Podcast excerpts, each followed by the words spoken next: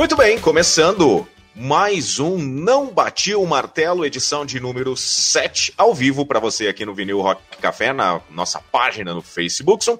E se permitirem, eh, estaremos disponibilizando, estaremos disponibilizando, parece aqueles caras das teles, né, cara?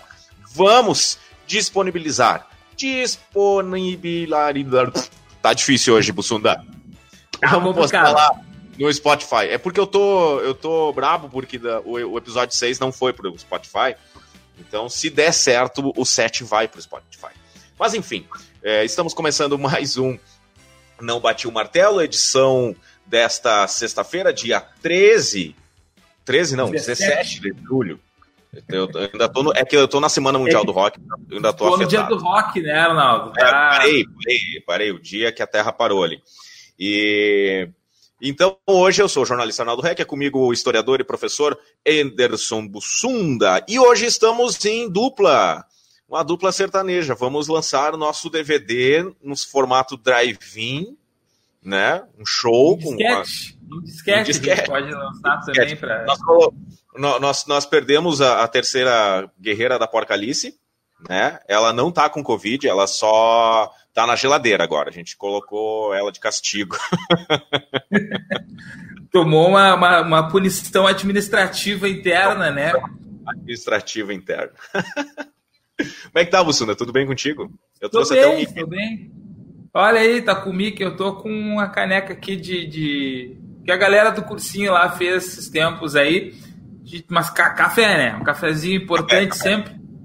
E estamos aí para mais uma semana, né, Arnaldo? Semana de, de, frio no sul do Brasil.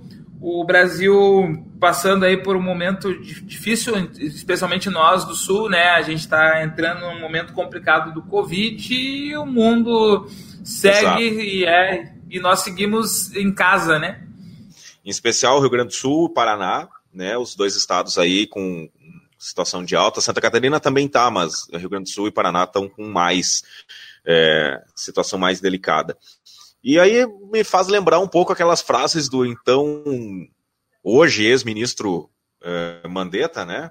Que quando chegasse o frio era para a gente se preocupar mais ainda e tal, em função das questões dos leitos UTI. Mas esse assunto é mais para o fim.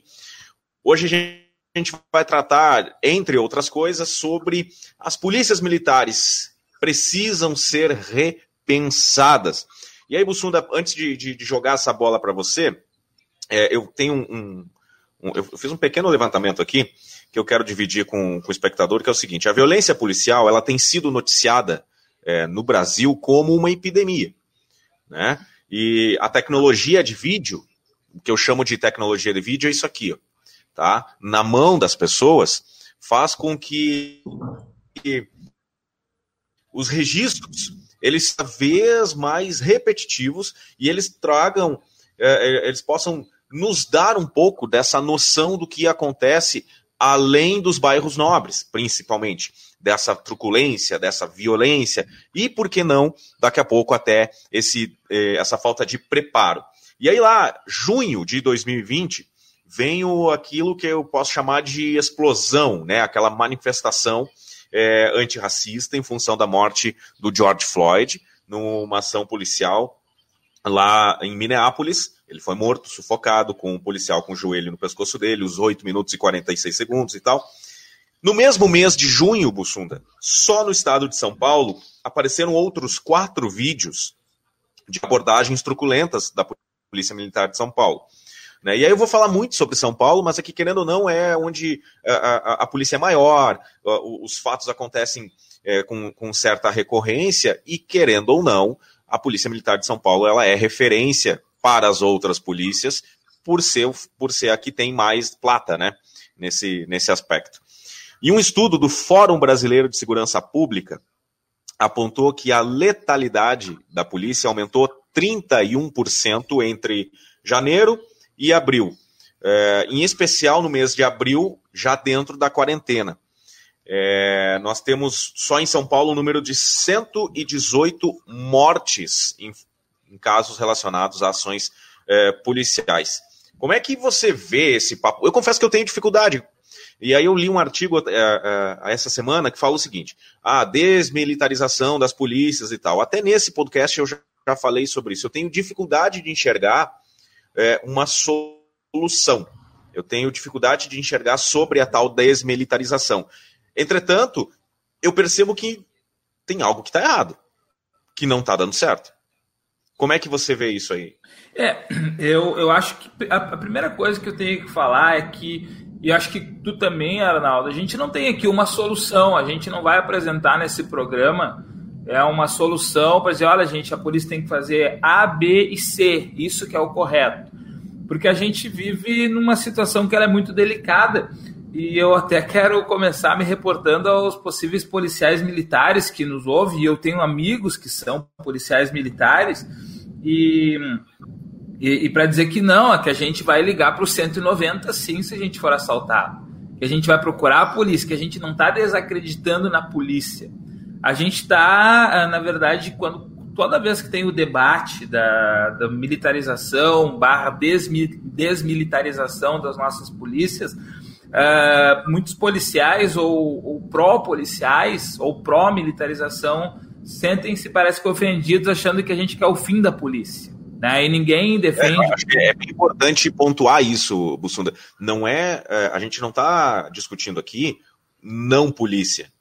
Até porque o que a gente quer discutir é a formação desse policial e essas ações faz com que a nossa polícia seja a que mais morra. É. A preocupação é a preocupação está aí também porque esse acirramento de, de, de, comportamento, essa tensão entre estrutura policial militar e estrutura sociedade civil, organizada ou não, é, faz com que a ação seja truculenta, tá? E o policial seja mal visto. E nós não podemos construir uma sociedade em que o policial seja o vilão. Exato, exatamente. Que...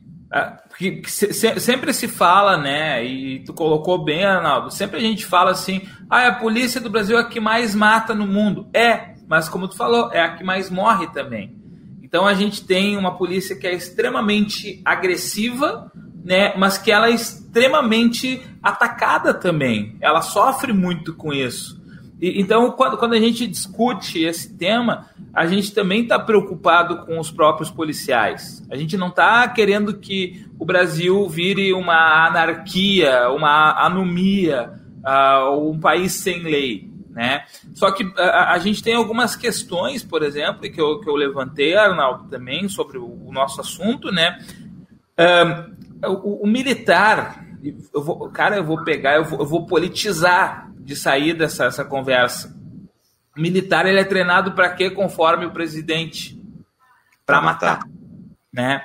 Então, gente, é, é, é, esse, esse é o problema da situação. Esse é o problema em, em questão. O, eu sou militar, eu sou treinado para matar. Tá, e, e, eu não quero, a partir disso, estar tá discutindo mais o Bolsonaro. Só peguei uma frase dele para que a gente sirva, uh, use ela como referência, para que a gente entenda o seguinte: a, o treinamento militar, né, ele é um treinamento para guerra, ele é um treinamento para exceção e que inclusive é um treinamento que vem a prejudicar o próprio policial militar.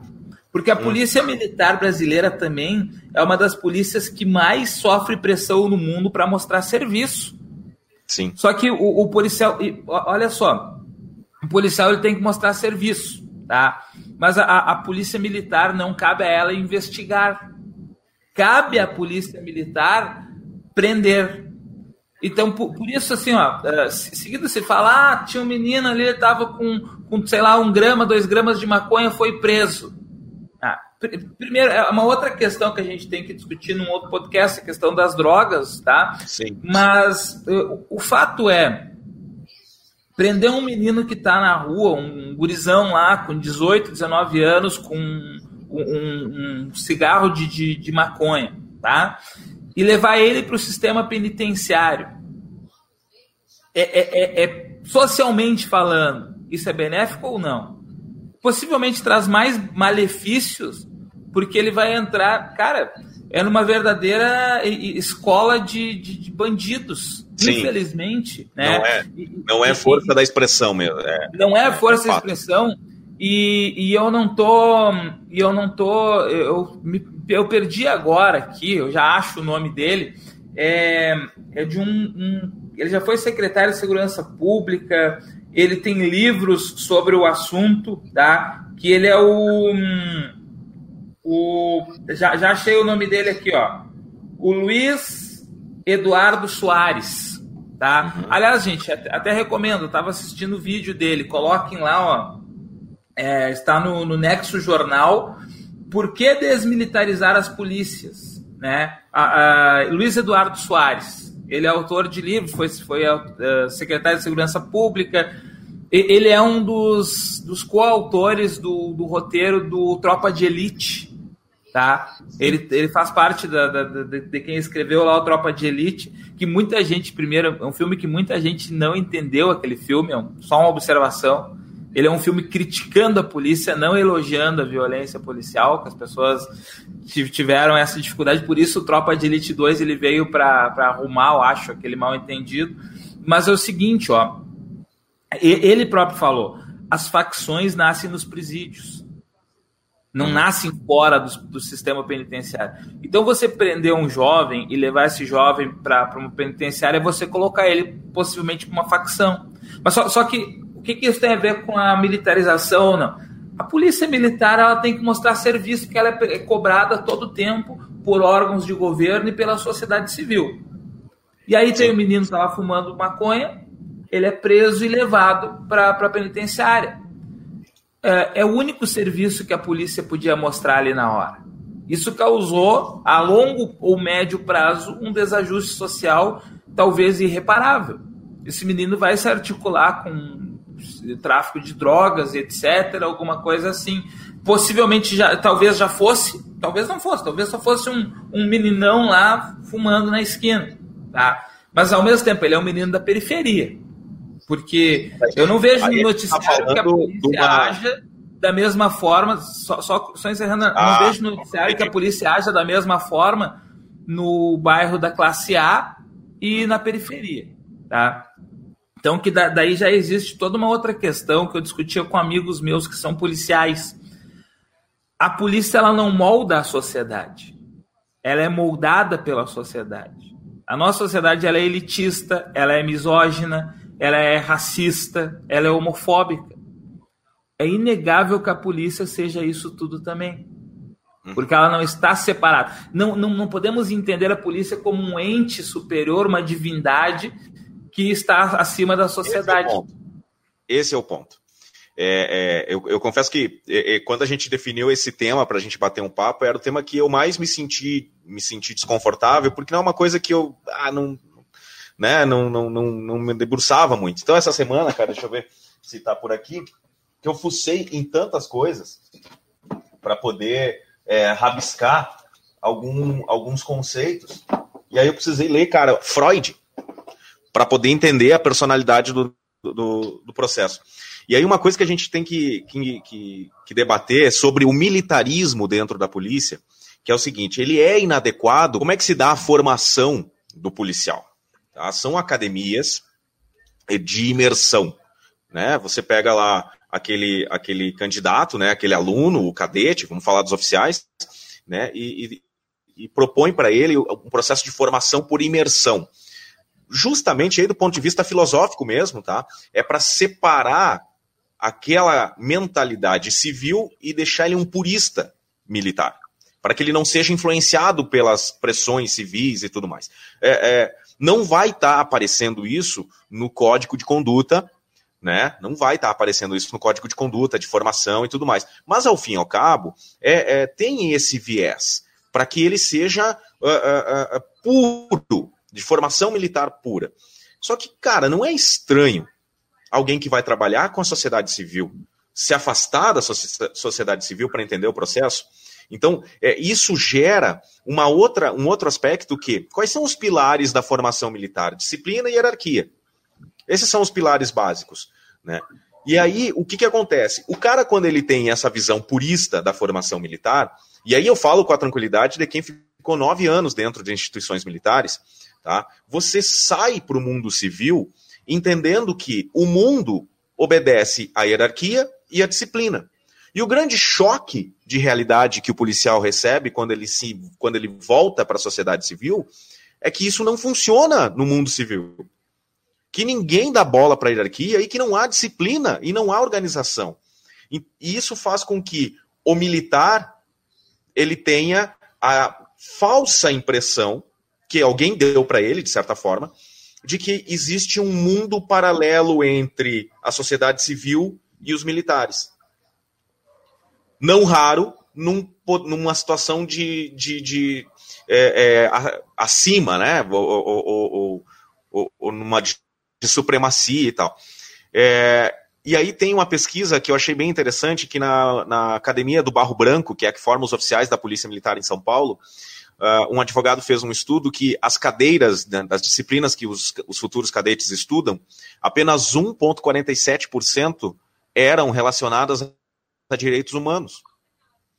Então, pensa na, como professor, né? Você vai formar um, um, novo profissional que vai trabalhar com humanos, com sociedade civil. Esse cara ele tem 1,47% só de carga de ensino relacionada ao tema direitos humanos o, o, a, grande, a, a, grande massa de ensino que se dá, que se ensina, é isso que você apontou antes, essa coisa do, do, do tiro estratégico, da opressão, de como enfrentar as situações hostis. Não que, que não tenha que ter isso, tem que ter, porque essa é a verdade do, da sociedade, a gente sabe disso. Né? Mas eu acho que poderia ser melhor é, é, formado nesse aspecto, fornecer às pessoas que sonham ou que querem ser policiais mais conteúdos para que eles consigam lidar melhor com a porrada que vai ser na rua. Né? E aí eu vou, vou trazer um caso bem específico que me chamou a atenção, que é aqui, ó, uh, um cara chamado Gabriel Souza, ele tem 19 anos, negro, ele perdeu o controle da, da moto dele. Perdeu o freio e bateu na traseira da viatura da polícia. Um acidente de trânsito corriqueiro. Ele foi é, imobilizado com um mata-leão, até aí dentro do padrão, foi deitado no chão e ficou por quase dois minutos com o joelho do policial sobre o seu pescoço, levando ele ao desmaio. Tudo isso gravado, tudo isso em vídeo. Tá? Lembrando exatamente a situação lá do George Floyd. E aí eu pergunto: é esse o comportamento? Será que é esse o caminho? Porque a minha preocupação é, é, é essa: não é demonizar a polícia, mas é que essas ações fazem com que a sociedade tenha medo da polícia. E, e, parte da sociedade comece a não gostar da polícia. E eu acho isso uma, uma quebra da lógica da sociedade civil organizada. Arnaldo, eu tenho duas, duas colocações assim, ó. Uma é, é que a, a, uma vez eu lembro que eu estava conversando com a minha mãe e ela assistindo televisão e tomando mate, mais senhora. E ela disse, impressionante, meu filho, como todo dia sai mais notícia de violência. Eu digo, mãe, isso tudo sempre existiu. É como tu falou, agora a gente tem isso aqui a todo é. momento. Então, é, o, o que está vindo não são exceções, né? Isso que, que preocupa e isso que vários estudos têm mostrado não são exceções. Só está vindo à tona aquilo que sempre existiu. Só que a, é, a minha segunda colocação é a seguinte: nós estamos rediscutindo ou discutindo a posição da polícia. Olha o paralelo que eu vou fazer, Arnaldo. Como a gente discutia a posição dos professores há poucas décadas. O professor punidor, o professor que dava reguada na mão dos alunos, o professor que colocava no cantinho castigo, né? É, é a sociedade da punição. O professorado, de forma geral, já entendeu que não é isso que funciona a, a, a, polícia vai precisar se redesenhar para entender. Eu não estou dizendo. É, as, porque as pessoas, a gente vive numa era de extremos, né? Que a gente está dizendo isso, ah, então o policial tem que distribuir flores. Não, não precisa distribuir flores, mas não precisa pisar no pescoço de ninguém. Não precisa que nem agora teve no Rio de Janeiro aquela situação lá da, da, da nossa quase George Floyd brasileira, com o vídeo Como lá do né? policial. Né?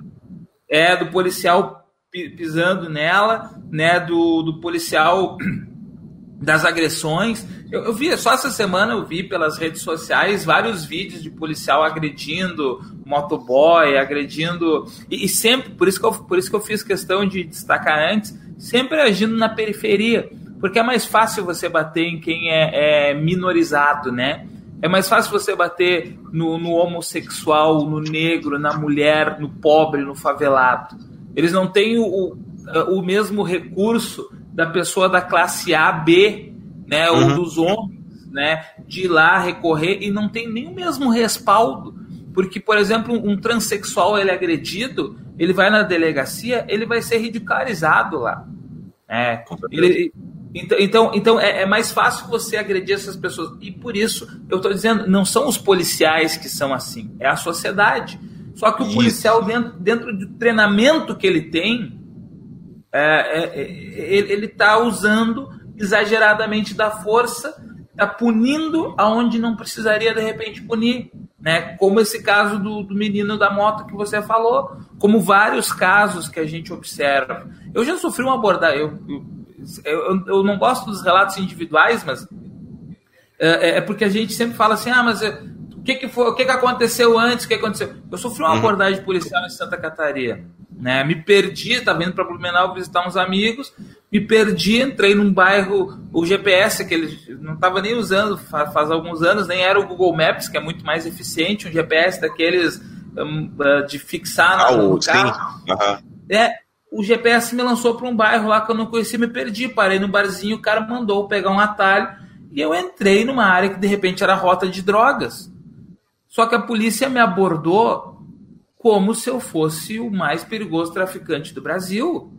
Eu desci, eles mandaram botar as mãos para cima, botei a mão para cima e dei um sorriso. Esse cara, me perdi e, e ainda uh, uh, só abordado, mas eu disse ainda bem que fui, fui abordado por vocês. E o cara me mandou calar a boca. Ah. Porque uh, esse, para mim, esse é o problema, Arnaldo. É tu ser tratado a priori como criminoso. Antes de qualquer coisa, eu era um criminoso.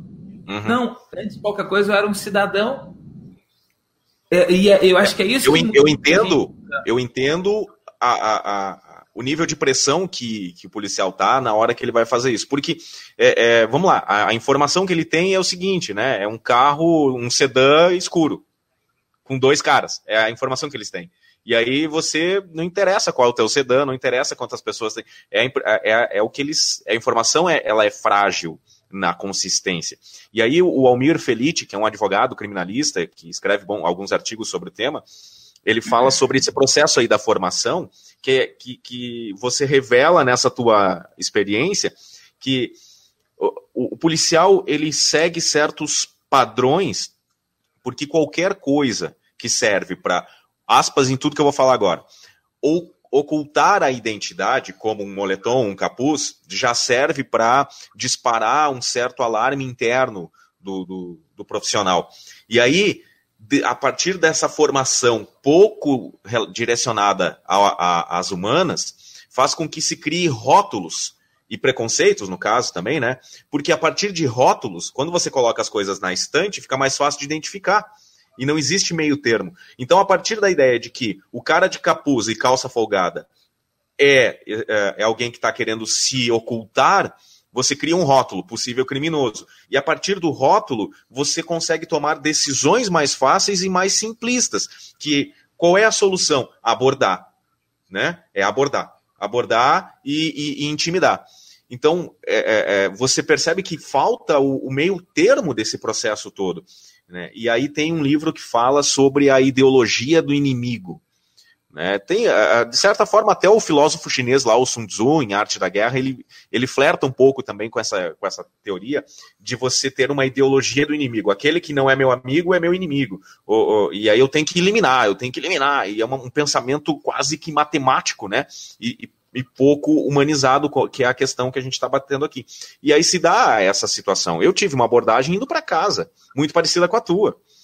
Muito parecida, né? E aí eu fiquei assim, cara, eu tô com minha esposa dentro do carro, a filha tá ali atrás. Será que realmente era essa forma? Né? Será que esse é o. É, é, eu conheci os procedimentos para tentar tranquilizar. Então veja a minha preocupação enquanto cidadão.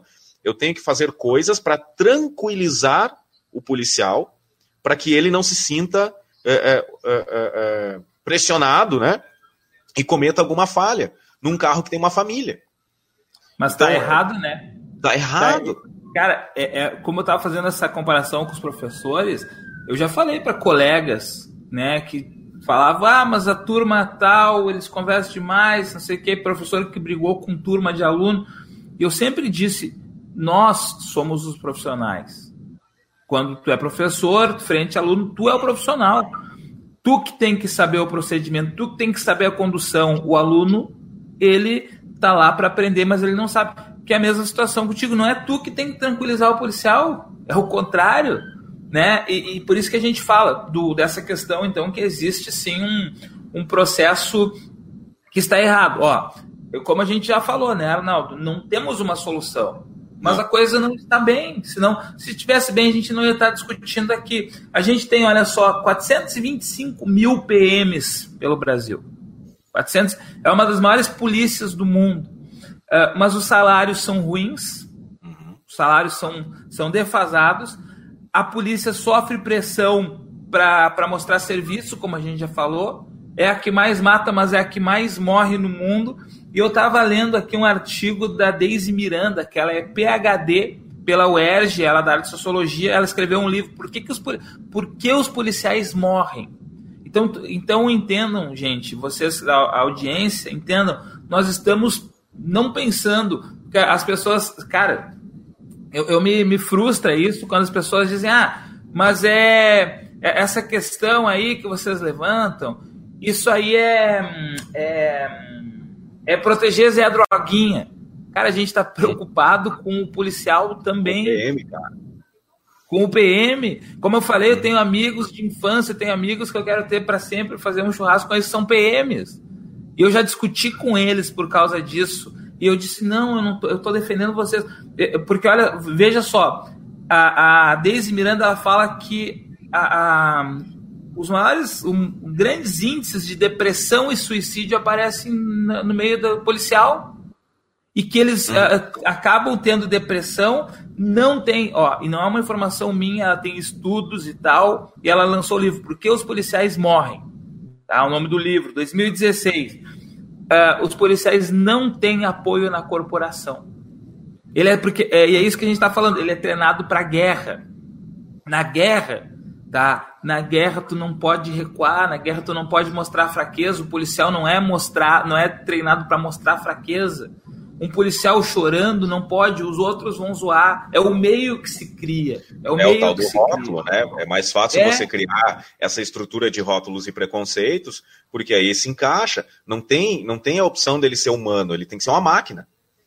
Sim. Ele tem que acordar às cinco e, aí... e meia da manhã, fazer a rota e aí, Arnaldo, tu viu esses dias quando um policial militar ele agrediu um policial civil em São Paulo? Que aconteceu? Não. Porque na frente de uma delegacia de polícia civil tinha uns meninos em atitude suspeita. Isso foi, no, foi noticiado no Fantástico. Na frente da, da, delegacia da Polícia Civil tinha um menino em atitude. Três meninos, se não me engano, em atitude ah, suspeita, que, que podiam ser traficantes, alguma coisa. E um policial civil foi ali conversar com eles. Mas ele era policial civil. Ele estava com, inclusive, com roupas civis, ele estava no serviço interno, foi ali e começou a conversar com os meninos, só que o policial civil era negro. E aí a polícia militar chegou e rendeu o policial civil negro. E houve, inclusive, agressão, além de uh, agressão além de verbal, salvo engano, houve até agressão física, algum empurrão, alguma coisa. E, e os policiais militares não acreditavam quando o civil dizia, não, mas eu sou policial também. E ele começou a mostrar a, a, carteira de policial e eles não acreditavam. Aí tiveram que vir os outros policiais de dentro da delegacia para. Cara, teve quase que uma briga entre polícias. Entre instituições. É, é entre Vou instituições. Dar um exemplo aqui, ó. Nós tivemos um caso em Santa Catarina, uma policial militar de 37 anos, ela foi morta a tiros, tá? E o principal suspeito é o ex-marido, também policial militar. Isso só mostra que o, o, o preparo psicológico está defasado. Porque se não interessa se é esposa, se, se, é uma questão pessoal e tal. Se um cara que tem o direito de portar uma arma e é responsável pela segurança da sociedade, né, pelo bem, pelo bom andamento das coisas em sociedade, não pode, em, em, em, hipótese alguma, entender que aquela arma que ele usa e aquela habilidade que ele detém é solução para uma questão familiar. Aí você vê que há um desequilíbrio e, e bota um asterisco nessa história. Essa essa mulher que foi assassinada, tá, uma policial militar assassinada, ela era do grupo de combate à violência doméstica. Ela fazia um trabalho é, é, é, sensacional, que aí, eu, e aí precisa ser dito, a Polícia Militar do Estado de Santa Catarina faz um bom trabalho nesse aspecto, né, de, de trabalhar com a criança faz, e, e, fazer esse processo de educação da criança na questão das drogas, né, fazer esse processo de orientação das, das, das mulheres que sofrem ou podem sofrer algum tipo de violência. Essa policial, ela trabalhava nessa área e é vítima disso. E é. o cara que, que é suspeito hoje é, é é alguém capacitado para matar, literalmente. Então, a gente vê que. Opa, mas para aí um pouquinho. Não estou dizendo que o cara que não é preparado pode matar. Mas o cara que é profissional, ele tem que ter mais guardas, né? Mais barreiras mentais para chegar numa situação absurda como essa. Então, é, é, é, fato que há alguma coisa precisa ser pensada. A reflexão ela precisa ser feita e de uma maneira transparente, sem ranço, sem politização, sabe? Eu acho que é importante isso. Essa é a proposta, inclusive, do, do programa é, hoje. Inclusive, muito bom que tu falou isso, Arnaldo. Uh, existem esses programas de, de educação, esses pro, programas de combate à violência doméstica.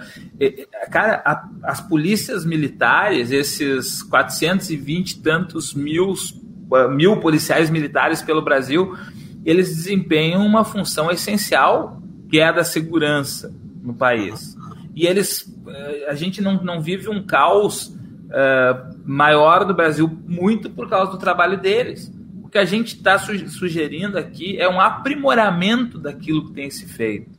É uma mudança de, de alguns paradigmas e, e, uma, e uma valorização de algumas coisas como os direitos humanos.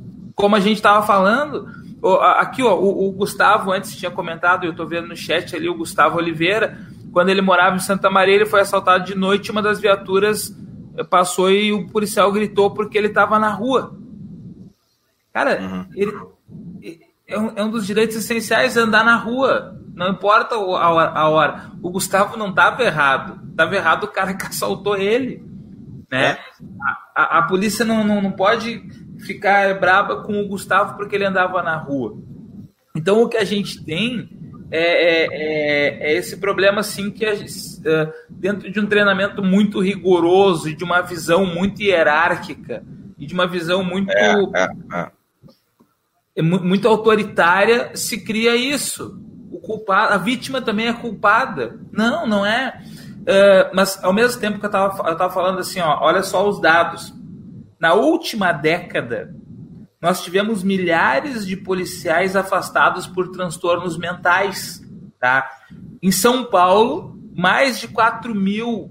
E São Paulo, São Paulo, apesar de ter a maior polícia do Brasil, não, não é o maior número, foi Pernambuco, com mais de 5.600 policiais militares afastados por transtornos mentais. Tá? O que, que eu estou dizendo com isso? Estou chamando os policiais de, transtornados? Não.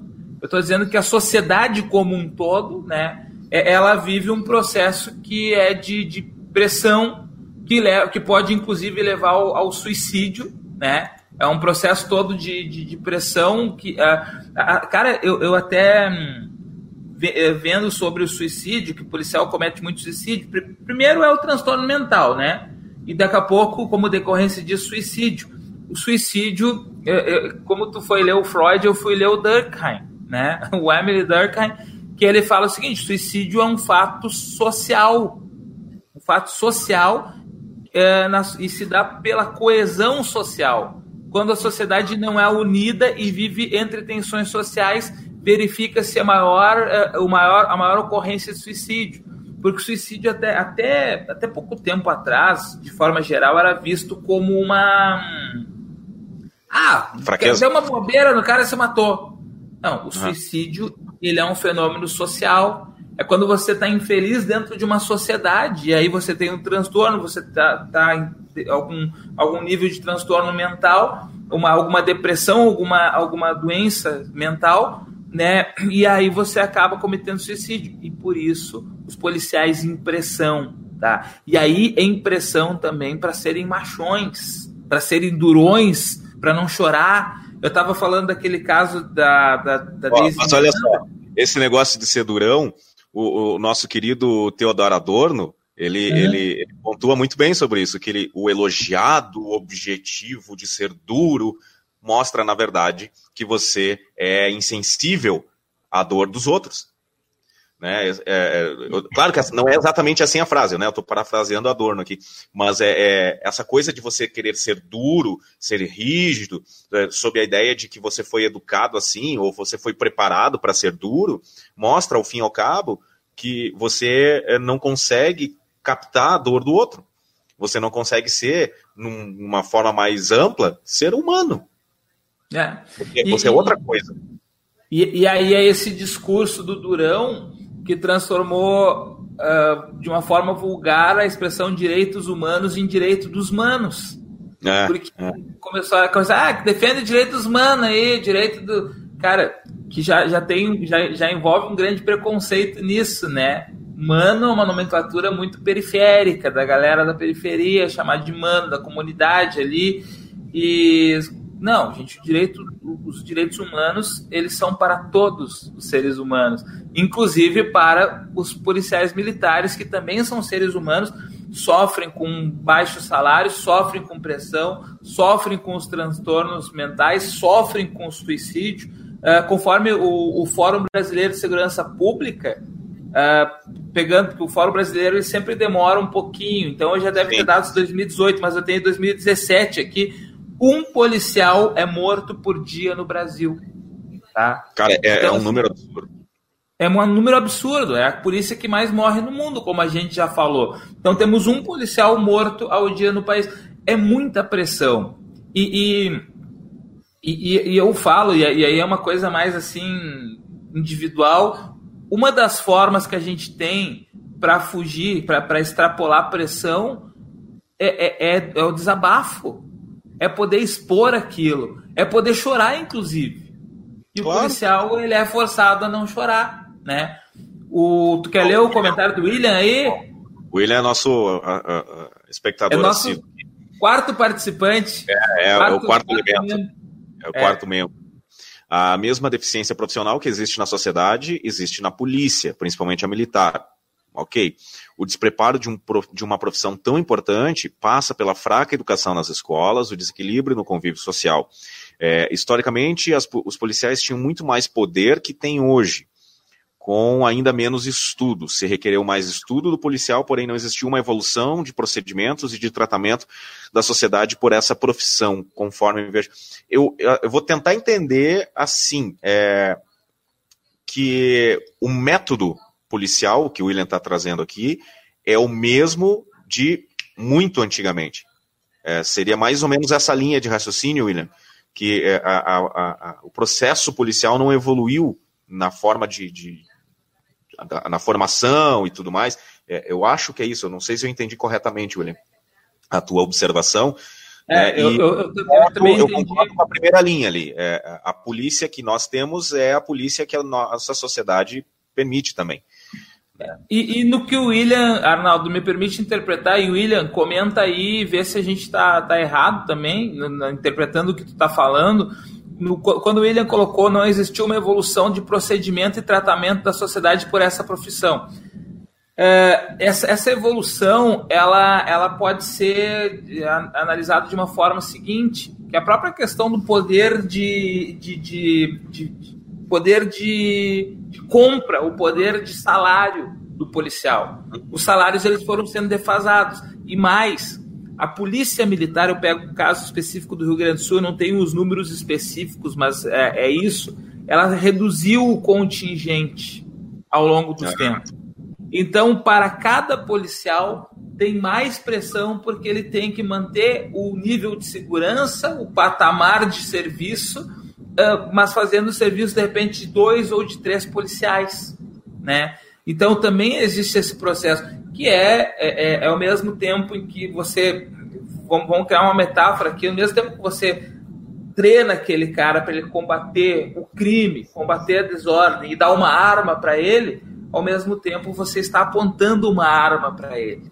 né? Ah, sim. Porque, sim. É a, porque é a pressão sobre ele, que é todo. E, e isso também ajuda a, e favorece a, a, truculência policial, porque ele é um cara sob pressão. Ele é um cara que está com a mulher em casa, com o filho em casa, o filho criança em casa. Ele sabe que a qualquer momento ele pode tomar um tiro e ele sabe que a família vai ficar desassistida porque ele ganha um salário muito pequeno, muito baixo, em vários estados agora ainda parcelado, né?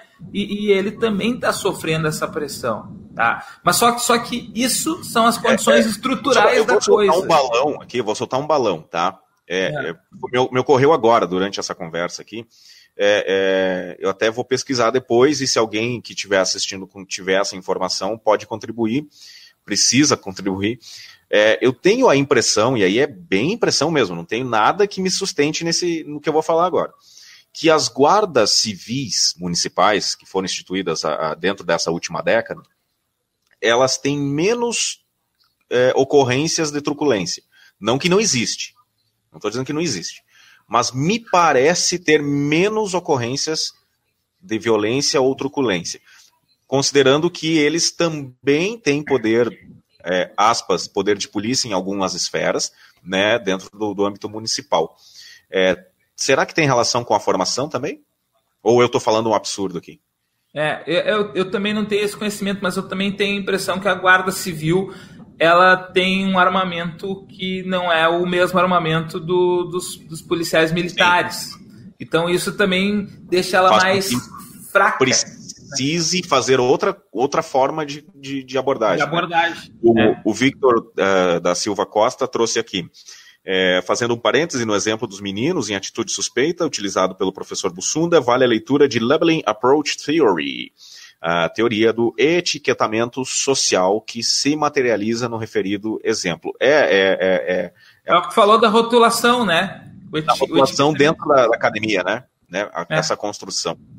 Ó, chegou mais, mais comentários, vamos lá. Jonathan, Nadalon, podemos fazer uma comparação com a formação de um militar que dura de dois a cinco anos, dependendo da formação. E já na Brigada Militar, no Rio Grande do Sul, o curso é de nove meses e a galera já está na rua, lidando com diversas situações é, do, no caso de soldados, né, Jonathan, nove, seriam nove meses, né, porque o oficialato é. é de, exige que seja bacharel em direito antes e tal, então já se pressupõe um certo esclarecimento intelectual para que o cara consiga lidar com, com, com a situação. Isso no caso dos oficiais, né? E no caso da PM de Santa Catarina, os soldados também precisam ter curso superior para ingressar na carreira. Né? Então, é, mas... daqui a pouco, a gente, a gente, poderia trazer um dia um, esse, esse, esse, comparativo né, de, da, da, Polícia Militar do Rio Grande do Sul e a de Santa Catarina, que existe essa diferença de formação. Né? O, o, o soldado. Eu, salvo engano, o soldado da Brigada Militar ele precisa ter é, é, como critério né, ter idade e ter concluído o serviço militar obrigatório para poder prestar o concurso para ser soldado da Brigada Militar. Em Santa Catarina, precisa ter curso de formação superior. Não, é... tem no Rio Grande do Sul também. A Brigada Militar é. também agora. Passou a ah, vigorar. Também? Aham, tem que ter ensino ah, superior ah, também. Uhum. Então, só, só, que, olha, eu ia comentar já isso antes, quando eu falava do, dos baixos salários e falava dos e falava do, do, do da redução do contingente a gente está falando de problemas estruturais aí. Os problemas estruturais, eles são inegáveis, mas eu, tá, eu vamos para os problemas que são de ordem de formação, que eu acho que é o grande problema que a gente tem. Porque, como antes eu comparei, o Jonathan também é professor, tá? O Jonathan comentou aqui, meu colega, professor de matemática, e, e, então ele, vai, ele, vai, concordar comigo que contra números a gente não discute. É, contra, contra números não há argumentos, né, Jonathan? E, e, gente, olha só, o, mas o professorado, fazendo esse comparativo, tá? Até porque são dois grupos importantes para a sociedade: o policial e o professor tá? para o funcionamento das estruturas sociais como um todo, e são dois grupos atrelados ao Estado, né? e é dever do Estado a educação e é dever do Estado a segurança. Tá? O professorado, ele perdeu também o, o poder aquisitivo ao longo dos anos. E o professorado ele foi desvalorizado, assim como o William falou que o militar foi desvalorizado, o professor também foi desvalorizado.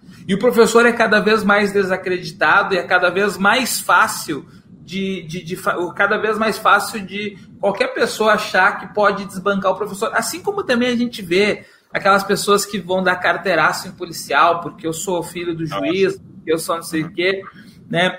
E, e, e esses são os problemas estruturais. Mas o que eu estava falando no início, quando eu fiz a comparação professor e polícia militar, é os professores eles faziam castigo físico nos alunos, colocavam de, de, joelho no milho, nas tampinhas, davam reguada nas mãos. O meu pai abandonou a escola com 11 anos por apanhar da professora no meio da ditadura militar. Já morava no interior, foi lá, já, já era uma dificuldade para o colégio, foi lá, a professora deu umas reguadas nele e ele saiu fora, né? Então, ah, assim... Vamos, vamos longe, cara. Historicamente, tem exemplos gigantes disso. O próprio Marcelino Champagnat, que é o, o, o, vamos, vamos chamar assim, o, o padre que inspirou os colégios maristas pelo Brasil, ele, uhum. ele se afasta dos estudos dele na França em função disso, da, da, da forma como as professoras tratavam né? A, a, a, história específica do Champagnat é, é, exatamente esse ponto. Assim, ele vai defender, ele teria ido defender um aluno que não sabia uma resposta e, for, e, e os dois foram absurdamente hostilizados pela professora. E aí Exato. ele fala que ele não, que ele não quer voltar para a escola e ele cria um outro modelo de escola que hoje centenas de anos depois, é, a gente conhece como o sistema marista. Né? Sistema marista. E, e só, só, que o, o, Champagnat, ele é a exceção, porque a maioria que sofria simplesmente largou e caiu na ignorância. Então, é, é isso que a gente está discutindo aqui em relação à polícia. A polícia vai ter que continuar sendo uma polícia de ação, de prisão, de violência, de truculência, de, de, de, de uh, pisar uh, no pescoço da, da, da, mulher negra de 51 anos lá no Rio de Janeiro, de bater no motoboy, de já a, a, atacar o Arnaldo, tratando o Arnaldo que está com a mulher, com a esposa e com a filha, tratar como um marginal, uh, um, uma pessoa marginalizada, uma pessoa criminosa a priori, porque acho que é aí que está. Isso foge, isso transcende as questões estruturais que são as questões de formação. O Jonathan colocou de novo ali, ó, me chama a atenção durante a duração do curso. Me parece uma formação muito rápida para um trabalho tão difícil. Né? É. E, e, isso é uma formação rápida, um trabalho difícil, um trabalho complexo, que envolve, inclusive, toda uma estrutura psicológica. Tu vai dizer, ah, mas ele tem que fazer o psicotécnico. Cara, fazer o psicotécnico não é, não é a mesma coisa que ter uma avaliação psicológica ampla, adequada, né? Não é, é treinar o tiro não é treinar o uso da arma necessariamente na hora, etc, etc. Então existe uma, uma série de refinamentos que vão ter que ser feitos nos próximos tempos. Uh, o Gustavo trouxe uma, uma, um relato bem interessante sobre é, é, essa estrutura.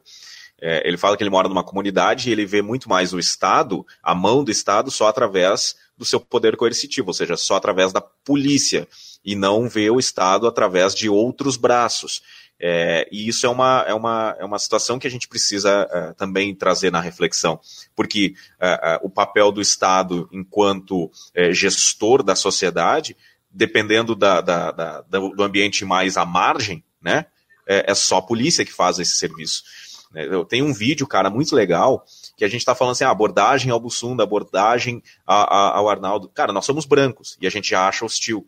E eu tenho um vídeo muito legal, e aí eu sugiro para você lá no Quebrando o Tabu, é, no Instagram, tem um menino negro, é, aparentemente é nos Estados Unidos, num bairro relativamente de classe média, porque a, a, o carro da família é uma SUV grande, tem um jardim bonito, com uma cesta de basquete, aquela coisa meio típica de Hollywood, assim que a gente vê. E aí aquele vídeo é um vídeo de câmera de segurança. O menino sai, ele pega a bola e vai jogar o basquete dele. Menino de aparentemente 9, 8 anos, só que ele percebe a aproximação de um carro de polícia. Ele instintivamente se esconde atrás do carro do pai, só para o carro de polícia passar ele, obviamente que está muito latente ali que a polícia não está atrás dele. A polícia só está usando aquela rua como caminho para fazer alguma operação. E o menino, a, a, a, na sua tenra idade, ele já entende que ele, por ser negro, e a sirene são coisas que não são compatíveis. E ele prefere se esconder, interromper a partida de basquete dele, e se esconde atrás do carro do pai, a polícia passa e ele volta a jogar o basquete dele. É, é a gente precisa. Isso, Bernardo, nesse sentido, eu lembro quando eu era criança, se ensinavam as crianças a ter medo da polícia. Né? Eu segui do meu pai quando queria me assustar e falava da polícia. Cara, eu, eu, eu quero ensinar a minha filha a confiar na polícia. Uhum. Eu quero ensinar que a polícia está ali para garantir a segurança, inclusive, dela. Só que às vezes, quando. Cara, eu, eu tô sempre, ela tem três anos, e quando a gente tá, ah, papai é a polícia, ó. E eu falo, eu tô andando com ela, falo, polícia, ó, os, os tios da polícia, eles cuidam para não ter ladrão, para não ter não sei o quê. Eu, eu falo isso. Só que ao mesmo tempo, às vezes eu me questiono. É, eu vou ensinar ela a confiar numa polícia que de repente um dia, quando ela for adolescente, vai sair com as amigas, vai abordar ela na rua e vai tratar ela como uma, uma, uma bandida, né? Então, cara, é, é, é, é essa questão. Bota a pergunta do, do William aí, que o William talvez tenha entendido um negócio errado, tá? O, olha só, perguntinha. Os professores diminuíram mesmo sua qualidade de ensino? Não. Os professores melhoraram sua qualidade de ensino. Justamente por abandonar essa visão de, de, de uh, educação punitiva. Hoje, os professores, eu falo como professor, a gente tem uma educação baseada em diálogo e uma educação baseada na horizontalidade, não mais na verticalidade. Né? Ainda mais os, os meus alunos com isso aqui na mão. É. Como é que eu vou. É, eu, eu tenho que ter todo o entendimento, eu, eu tenho toda a minha leitura, eu tenho 20 anos dando aula e eu tenho entendimento que aquela criatura que está lá com 17, 18 ou 20, 20 e poucos anos, que é meu aluno, que ele pode ter uma informação tão mais precisa do que a minha. E isso faz com que eu não, não queira ser uma autoridade só pelo, pelo meu título de professor. Tá? Eu, eu até, cara, eu, eu, eu não fico até propagandando, eu tenho mestrado, tô, tô selecionado para doutorado que não começou, mas eu não fico propagandando porque eu não quero ser pelo título. Esse que é o detalhe, William. Eu, eu quero que as pessoas entendam que eu estou dialogando e que pelo diálogo eu consigo explicar e orientar essas pessoas. Então eu vi, e eu vejo, o Jonathan estava ali agora há pouco, o Jonathan qual também. Qual a formação rápida para qual a formação dos professores hoje em dia? Eu não sei de, de qual tipo de professor. Talvez esteja falando magistério. É. Que é ah, não, mas é, é que tal, tal, talvez ele tenha comparado isso, porque já existe nas polícias militares a necessidade de você ter um ensino superior para virar polícia militar, né? O professor tem ensino superior, só que o, o, professor ele tem a formação continuada que a gente chama, né? Vários, por exemplo, o próprio governo já criou vários programas de especialização, mestrado específico para professores nos anos recentes afora de uma mudança de paradigma da educação, né? Vendo a educação como uma educação mais de diálogo, e sim, William, uh, de inspiração Paulo Freireana, tá? uh, que não é uma educação. um exemplo aqui. Olha só. É, quer, quer, ver o, a, a, situação do, do, de um professor hoje? O Bussunda é professor da história. E ele, é, é, no momento, é mais cursos é, é para pós-ensino médio, né? É, é. Mas assim, vamos supor, eu, eu, eu, tenho um outro amigo que talvez você conheça, o Odilon Killing Machado, ele é professor do, do, do Estado, do Olavo Bilac, ele tem doutorado é, em História e ele trabalha com, com educação básica. Tá? Tanto educação básica, né? E, e acaba, às vezes, tra trabalhando com ensino médio e às vezes também com ensino superior olha o leque de estudo que ele tem que se preparar para ministrar aulas ao longo da semana. Bacana. E aí vamos supor que em um dado momento ele encontre em sala de aula é, um aluno de 15 anos que, por desventura da vida, ganhou isso aqui de presente. E o, e o moleque uhum. leu e gostou do que o Laurentino escreveu aqui. Naquele momento daquela aula, esse menino ele se torna uma espécie de especialista sobre proclamação da República, né? E ele vai confrontar aquele esquema que às vezes é simplista, conforme a quantidade de conteúdo que precisa ser passado. Ele vai questionar o professor nesse aspecto. E aí, qual o papel do professor? É tentar dialogar ou dar um tapa na cara e dizer assim, cara, eu sou o professor aqui. Você... É, é, é, esse é o problema. O professor ele se vê obrigado, ainda bem, a dar o crédito para o aluno e construir um diálogo construtivo sobre isso. A pergunta que eu faço é: em outras carreiras, e aí a gente está falando da carreira é, policial, é possível um, você dialogar com o policial? quando ele está sob pressão?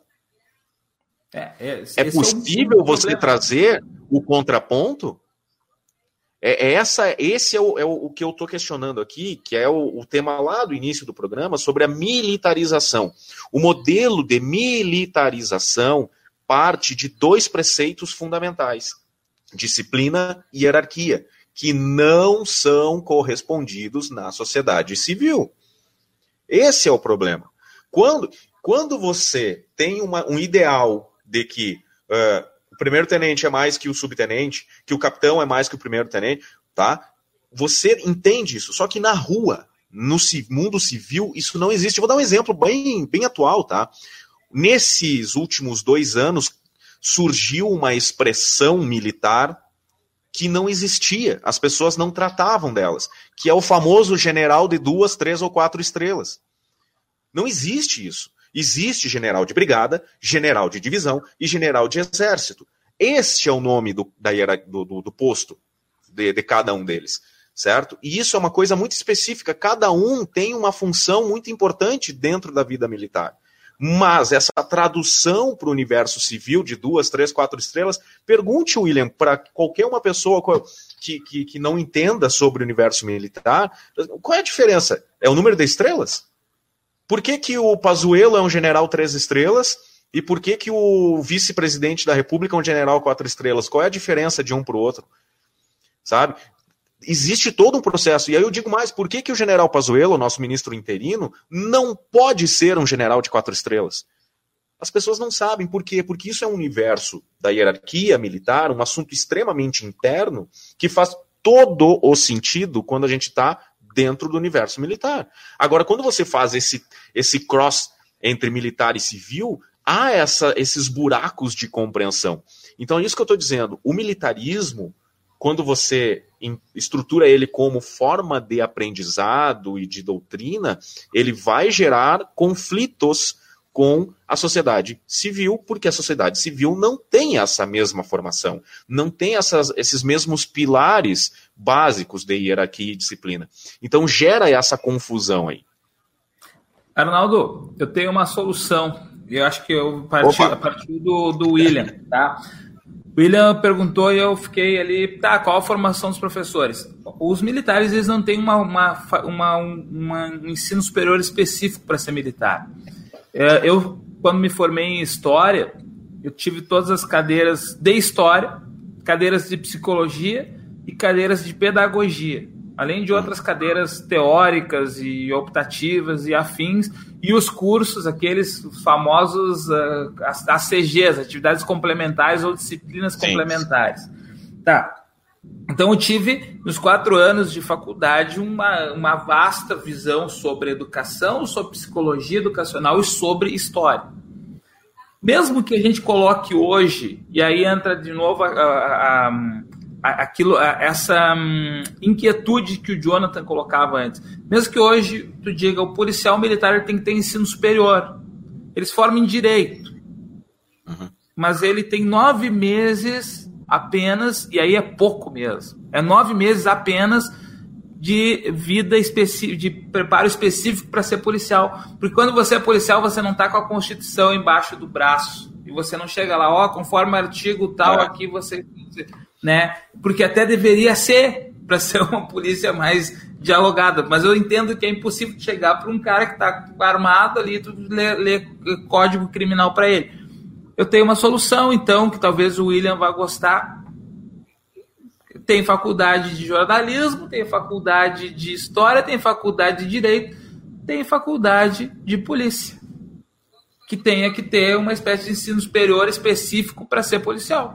E aí você vai discutir direitos humanos, Constituição, ação, cidadania, etc, etc. Mesmo seja é, um curso a, curto. As academias de, de, de, oficialato, em, algumas, em alguns estados, tratam dessa questão, né? Como eu falei ali. Mas é o topo, né, Arnaldo? Esse é, é, o... é, é, é. Só que tem um outro problema aí que a gente não abordou, que esse número de período de incubação, vou chamar assim, do policial, ele é, é usado como massa de manobra política. Porque, ao fim e ao cabo, o político, o que, que um, um político faz? Né? Ele entrega UPA, hospital e turmas de, de policial. É, é, isso que aparece na campanha eleitoral. Vai começar agora uma campanha é. eleitoral. Né? E a gente vai ver muito disso. É, no caso, como é eleição municipal, a gente vai ver um monte de asfalto, né?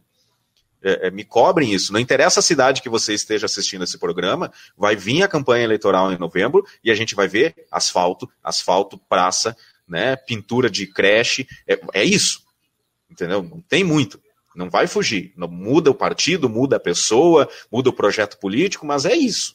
Né, diz, oh, foi, foi a administração municipal que mais asfaltou e tal. Sempre vai vir essa conversa. Isso é. é, é, é... E quando você leva para a esfera estadual, né, principalmente a esfera estadual, você vai ver isso. Ah, entregamos cinco novos hospitais no estado e sete turmas de novos policiais, ou seja, é mais segurança para você, porque este governo botou mais policial na rua. A que preço? De que forma? Como? Vai botar esse profissional policial no meio do olho do furacão sem dar as armas adequadas para esse policial. E armas no sentido mais amplo de preparação, de armas técnicas mesmo, estou falando da arma mesmo, né? É, da estrutura de uma viatura que funcione e de um salário que compense o cara botar o dele na reta o tempo todo. Né? Então Exato. é uma série de, de, de, questões que precisam ser é, repensadas. Não é só demonizar isso, aquilo, aquele outro. Eu acho que toda a estrutura de segurança pública, em especial as polícias militares, precisam ser repensadas para proteger não só a sociedade, mas como as pessoas que seguem a carreira e precisam ser respeitadas e protegidas. Eu gosto da polícia militar. Eu, go eu tenho amigos policiais militares e eu até gostaria, talvez, um dia de ser policial militar. Não, não, nunca descartei isso na minha vida. Não tenho idade mais para isso certo? Mas o que me preocupa é isso. A que preço as coisas acontecem? Velocidade, entrega política, porque, em geral, os nossos projetos no Brasil eles são todos pautados para a eleição seguinte. É. E ninguém pensa nisso. E, e, e, a, e a polícia militar, né, infelizmente, ela faz parte daquele, daquele tripé que é o básico que os governos deveriam investir: educação, saúde e segurança e, e são os, os, últimos locais de investimento, são os locais mais precários sempre, né? Educação, saúde segurança. Então, hum. o que tu falou, Arnaldo, que o policial sofre é, é, é, um, é um projeto de subdesenvolvimento que existe em nosso país e que o policial, ele muitas vezes, ele é, como tu falou, massa de manobra, assim como vários outros, só que ele é levado a, a uma massa de manobra armada que muitas vezes está atendendo a interesses escusos e sendo uma massa de manobra que, afinal, vamos lá, é a que mais mata e a que mais morre no mundo. Isso é triste, cara. É triste para os militares, é triste para as pessoas que são mortas pela ação policial e é obviamente triste para as famílias dos militares que dos policiais militares que perdem eles. Então, assim, só, só nisso, por isso que mais mata e é por isso que mais morre no mundo, Está errado. Está muito errado. E por isso essa discussão de hoje é importante e muito mais discussão, não é em uma hora de conversa aqui que, que a gente vai resolver nada, mas é preciso, é um tema que é preciso desmistificar. Quando a gente fala em desmilitarizar a polícia, ninguém está falando em tirar a arma da polícia, não. deixar a polícia não existindo ou dizer, ah, liga para o Batman. Ou liga, é, sei lá. Não, não, não, é o modelo londrino, né? A gente não está falando do modelo londrino, é outra é, coisa. Exato, é outra coisa, é repensar. E é como eu falei, eu, eu vou manter essa metáfora sempre. Como se repensou a partir dos anos 80 e 90 a educação, a gente precisa repensar a, a segurança. E a gente não está repensando. E já, já que a gente está chegando ao final aqui, Bussunda, já que você cantou essa pedra, vamos é, convidar os nossos amigos ali, o William em especial, que está sempre com a gente, o Jonathan, que é professor e tal, para a gente, para sexta-feira que vem, debater sobre a educação. né, já que temos um novo ministro da Educação com um projeto é, é, bastante discutível na questão pessoal, ele tem uma visão muito específica sobre a educação. Né, a gente pode trazer à tona isso, essas reflexões e tal. Tá todo mundo convidado, então, para sexta-feira, uma da tarde, a partir da uma da tarde, aqui no Não Bati o Martelo, a gente vai bater um papinho, então, sobre essa, esse processo da educação. Afinal, posso... quem foi Paulo Freire? Ah, dá para falar. Dá para falar. Cara, eu, eu, posso só mandar um abraço pro Vinícius, que ele comentou bem lá no início. Vinícius Vargas me xingou de comunista e deu risada. O ah, é Vinícius, é falando em educação, o Vinícius é o grande editor do Mundo Edu, né? Que é o canal em que eu trabalho, aulas pro Enem. Bom editor, o, o Vinícius é o editor, né? Ele é o cara, o, o mágico, o mago do Mundo Edu um cara vamos, que... vamos trabalhar no Não Bati o Martelo, hein, Vinícius? Vamos editar esses vídeos vamos, vamos editar aqui, Vinícius. Fazer uma edição ao vivo. Fazer ao Tem uma mesa de switcher aí, Vinícius, para a gente fazer altas, altas brincadeiras. Então é isso, cara. Fechamos aí mais uma hora de papo. Tá? Não bati o martelo número 7. No programa de hoje debatemos e conversamos sobre uh, o, o, repensar, uma reflexão sobre as polícias militares, né? em especial o militarismo das polícias e dos seus processos. Bussunda, mais uma vez, muito obrigado. Para vocês que assistiram, vocês que prestigiaram, chegaram até aqui, depois de uma hora de programa, muito obrigado. Vocês são é, demasiadamente importantes para que esse projeto continue a, ativa. Valeu, Bussunda.